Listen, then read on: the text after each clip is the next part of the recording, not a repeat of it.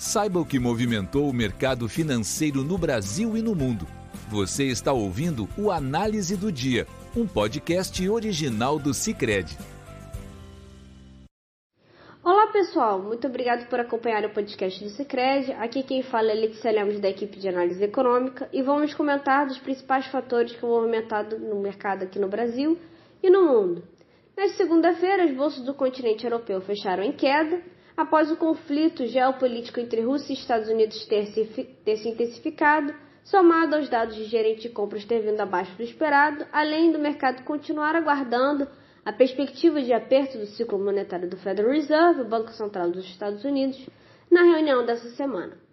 Após a Rússia aumentar o número de tropas militares na fronteira com a Ucrânia, um total de 106 mil soldados russos, os Estados Unidos aliados, suspeitando que a Rússia pretende invadir a Ucrânia, enviou caças e navios para o leste europeu, além de ordenar a famílias de diplomatas de deixarem a capital da Ucrânia em meio à ameaça persistente de uma operação militar russa.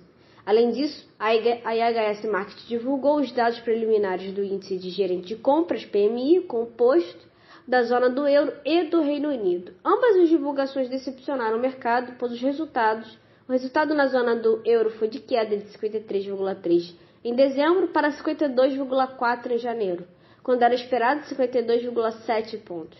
Já no Reino Unido, o índice de gerentes de compras composto recuou para 53,4 em janeiro, antes 53,6 em dezembro, quando o mercado projetava alta do indicador a 54,3 pontos. Outro fator que contribuiu para a aversão ao risco dos investidores é a expectativa da decisão de política monetária do Fed na quarta-feira, em que o consenso do mercado é de que o início do ciclo de aumento de juros comece na reunião de março. Neste quadro, o índice de Frankfurt DAX sofreu forte queda de 3,80%, o CAC 40 de Paris recuou 3,97%, enquanto o índice de Londres, FTSE 100, fechou em baixa de 2,63%. Refletindo as ações das principais empresas do continente, o índice pan-europeu Stock 600 caiu 3,81%. Com o risco de guerra no horizonte e escalada inflacionária, as bolsas de Nova York cedem. O sentimento de aversão ao risco da última semana persistiu nesta segunda-feira, em meio à decisão dos Estados Unidos de retirarem familiares diplomados americanos da Ucrânia, enquanto órgãos de inteligência no Ocidente denunciam uma possível ofensiva russa no país vizinho. Além do aperto monetário do Fed e aumento da taxa de juros, seguir no radar dos investidores, contribuindo mais uma vez para a perda das ações de empresas de tecnologia. Diante disso, no momento de composição desse podcast, o Dow Jones tem operado em baixo de 2,07%, o S&P recua 2,51% e o Nasdaq cai 2,75%. Contexto desafiador também prejudicou o mercado de Bitcoin, que despenca cerca de 12% e opera no menor nível em seis meses, enquanto o petróleo, que abriu com ganhos, passou para o negativo. Em relação aos treasuries, o T-Note de 10 anos recuava a 1,71%. Já quanto ao câmbio, o cenário de incerteza influencia a busca pela segurança do dólar, que opera em alta ante a rivais e o índice DXY avança 0,44%. O tom negativo do exterior abala o mercado doméstico, levando o Ibovespa a operar no vermelho. No momento de composição desse, podcast, o Ibovespa recua 1,64% em meio crescente risco de invasão da, da Ucrânia por parte da Rússia, somada à queda do petróleo de mais de 3%.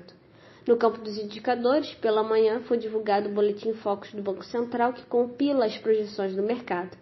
A mediana de expectativas para o IPCA de 2022 subiu a 5,15%, enquanto em 2023 permaneceu a 3,40%. Quanto à mediana do PIB de 2022, a projeção se manteve a 0,29%, mas para 2023 sofreu recuo de 1,75% para 1,69%.